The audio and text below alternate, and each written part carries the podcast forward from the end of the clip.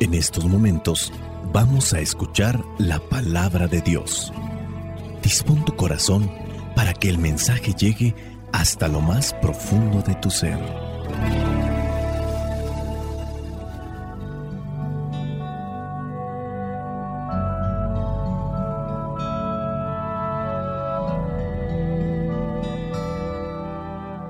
El Evangelio que la iglesia nos presenta para el día de hoy corresponde a Juan, capítulo 1, versículo del 19 al 28.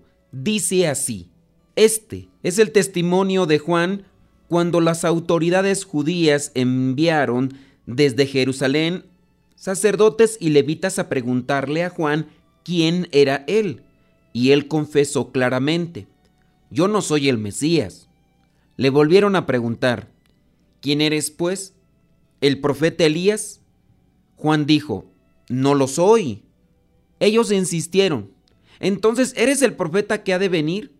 Contestó, no, le dijeron, ¿quién eres pues? Tenemos que llevar una respuesta a los que nos enviaron. ¿Qué nos puedes decir de ti mismo? Juan le contestó, yo soy una voz que grita en el desierto abran un camino derecho para el Señor, tal como dijo el profeta Isaías. Los que fueron enviados por los fariseos a hablar con Juan le preguntaron, pues si no eres el Mesías, ni Elías, ni el profeta, ¿por qué bautizas? Juan les contestó, yo bautizo con agua, pero entre ustedes hay uno que no conocen y que viene después de mí yo ni siquiera merezco desatarle la correa de sus sandalias. Todo esto sucedió en el lugar llamado Betania, al otro lado del río Jordán, donde Juan estaba bautizando. Palabra de Dios, te alabamos Señor. Escuchar tu palabra es inicio de fe en ti, Señor. Meditar tu palabra es captar tu mensaje de amor. Proclamar tu palabra, Señor, es estar embebido de ti proclamar tu palabra, Señor, es ya dar testimonio El Evangelio del día de hoy nos presenta más bien el testimonio de Juan. Juan es el protagonista, pero no es protagonista por sí mismo, sino que se presenta como testigo de Cristo. Dice, pero hay alguno entre ustedes al que ni siquiera yo merezco desatarle la correa de sus sandalias. Juan el Bautista, dicen los estudiosos de la Biblia, fue ejecutado por orden de Herodes eh, alrededor de los años 30. Acuérdense que mandó matar Herodes a Juan el Bautista, lo tenía encarcelado por las cosas que le decía en las que estaba mal. Después Herodías, que era esposa de su hermano Filipo, él la tenía como mujer. Esta mujer tenía a una muchachita, la muchachita en una fiesta donde veía mucho abuso, alcohol, bailó ante él, él le prometió eh, cualquier cosa que ella le pidiera y ella le dijo a su mamá que qué era lo que le podía pedir y ella le dijo que le pidiera la cabeza de Juan el Bautista y fue así que por allá alrededor del año 30 de nuestra era fue ejecutado Juan el Bautista. Digamos que fue casi a los inicios de la vida pública apostólica de Jesús del año 30 al año 33 fueron tres años. Pues bien, Juan el Bautista murió en el año 30 y pasó el tiempo. Eh, a pesar de que Juan el Bautista no está registrado que hizo muchos milagros y de hecho no se tiene registrado milagros como tal a comparación de, los otros apóstoles, entre ellos Pablo o los otros apóstoles como tal, Juan el Bautista lo único que hacía era vivir con austeridad, vivir en el desierto, eh, predicando, anunciando con una palabra que quemaba, que hacía que las personas se, retorcieran de coraje, como en su caso Herodías y también Herodes. Tanta fue la fuerza de su palabra que ya estamos en el año 90 y todavía se habla de Juan el Bautista. Recordemos que el Evangelio de Juan, Juan el apóstol, Juan el que escribe el Evangelio, vivió hasta cerca de los años 100. O sea, en el año 99 más o menos fue cuando murió Juan el apóstol, el, evangelista. Y este evangelio se escribió entre los años 90 y, y 100. Pues todavía para ese tiempo la presencia de Juan el Bautista seguía siendo muy fuerte entre los judíos. El reflejo de su predicación seguía siendo fuerte. Y eso es digno de alabarse. Muchas personas han pasado en esta vida predicando, diciendo un montón de cosas y a lo mejor durante algún tiempo se les recuerda y ya después se olvidan. Hay personas que no se les recuerda tanto por lo que dijeron, sino por lo que hicieron. Y ahí es donde está el reflejo de los santos. Digna de mencionar una santa que no fue una grande predicadora, pero que cuando hablaba realmente quemaba la conciencia.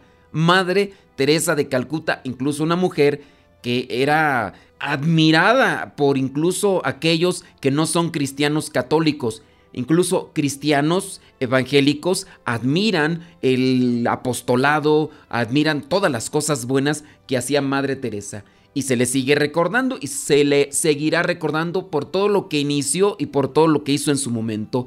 Pero hablando de predicadores como tal, el caso de Juan el Bautista, sin duda, la predicación tenía un, un poder, una fuerza, que sacudía conciencias. Entre la gente era considerado un profeta, era el primer gran profeta que apareció después de siglos que habían estado los profetas grandes anunciando el reino de Dios y la venida del Mesías. Muchos, incluso para su tiempo, consideraban a Juan el Bautista como el Mesías. Cuando allá en los años 50 de nuestra era, Pablo, San Pablo, Pablo de Tarso, pasó por Éfeso, encontró a un grupo de personas que, había sido, que habían sido bautizadas en el nombre de Juan el Bautista. Eso queda marcado allí en los Hechos de los Apóstoles capítulo 19. Y si estamos hablando que muere en el año 30 y para el año 50, quiere decir entonces que este hombre ha dejado huella con su predicación.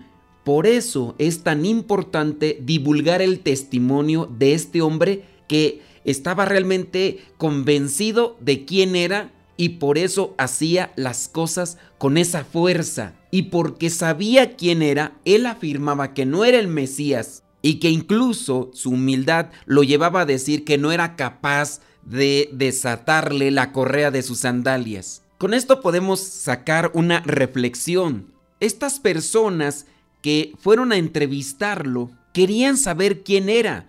¿Quién eres pues? Le preguntaban. ¿Eres el profeta Elías? Y entonces Juan decía, no lo soy. ¿Eres el Mesías? No lo soy. ¿Quién eres pues? Queremos llevar una respuesta a los que nos enviaron, decían estos. ¿Qué nos puedes decir de ti mismo? Y ahí es donde quiero dejar la reflexión. Nosotros tenemos así ya una idea clara de quiénes somos, qué estamos haciendo en este mundo, qué nos toca hacer, para qué fuimos enviados a este mundo. ¿O ustedes creen que fuimos arrojados al mundo? ¿Creen que somos cosas así espontáneas a ver qué podemos hacer en medio de este mundo? en este lugar donde estamos? Yo considero que no. Yo considero que todos tenemos algo que realizar en este mundo y nuestra tarea en vida es buscar, indagar, conocer. Y cuando encontremos ya lo que somos, definir a lo que estamos llamados para hacerlo, pero hacerlo. Estamos iniciando prácticamente un año. Si ya sabemos quiénes somos, si ya sabemos para dónde tenemos que caminar, pues hay que caminar. ¿Estás casado? Pues ya, compórtate como casado. Oriéntate hacia la santidad. Y no le tengas miedo a esa palabra. Ten presente que en la medida en que te realices como persona casada, te encontrarás con la felicidad.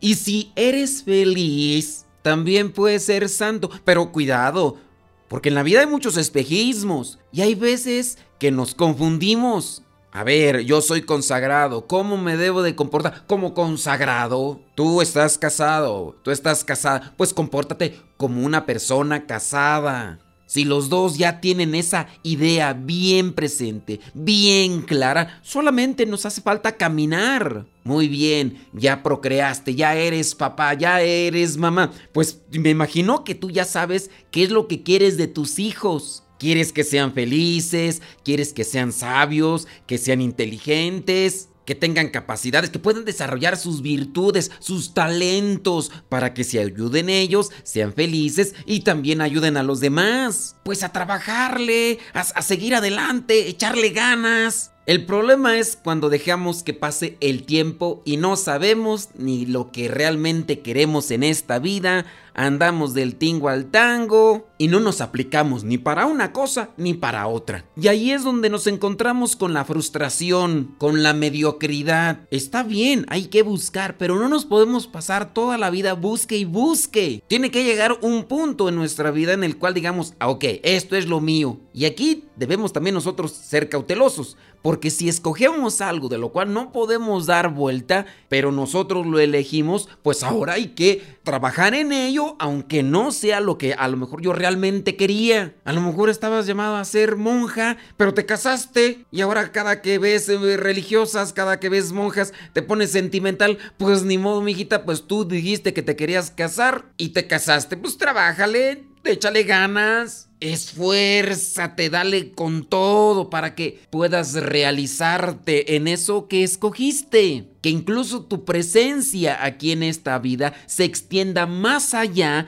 del tiempo que permanezcas. Eso es lo que hace que una persona viva más tiempo del que vive como tal en este mundo. Y a eso también nos invita la palabra de Dios, a realizarnos. Pero hay que buscarle, pero hay que trabajarle y hay que perseverarle. Decía Juan, yo soy una voz que grita en el desierto, habrán un camino derecho para el Señor. Juan ya sabe lo que quiere, no se avergüenza y lo predica. Cuando nosotros ya sabemos qué es lo que queremos, eso no nos debe de avergonzar. Sea el lugar, sean las personas o sean las circunstancias, uno debe ser lo que es. Dicen allá en mi rancho un refrán, el que es perico, donde quiera es verde. Juan el Bautista se dedicó a preparar el camino del Señor, que también nosotros nos dediquemos a preparar el camino del Señor para otros, así como el que prepara un camino,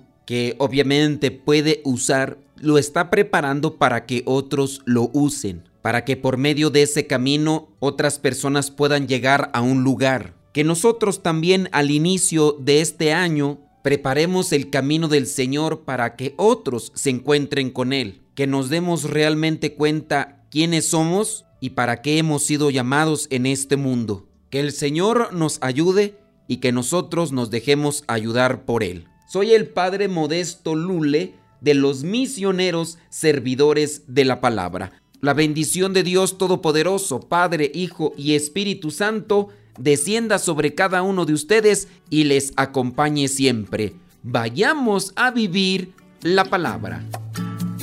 Lámpara es tu palabra para mis pasos, luz en mi sendero. Lámpara es tu palabra para mis pasos, luz en mi sendero. Luz, tu palabra es la luz.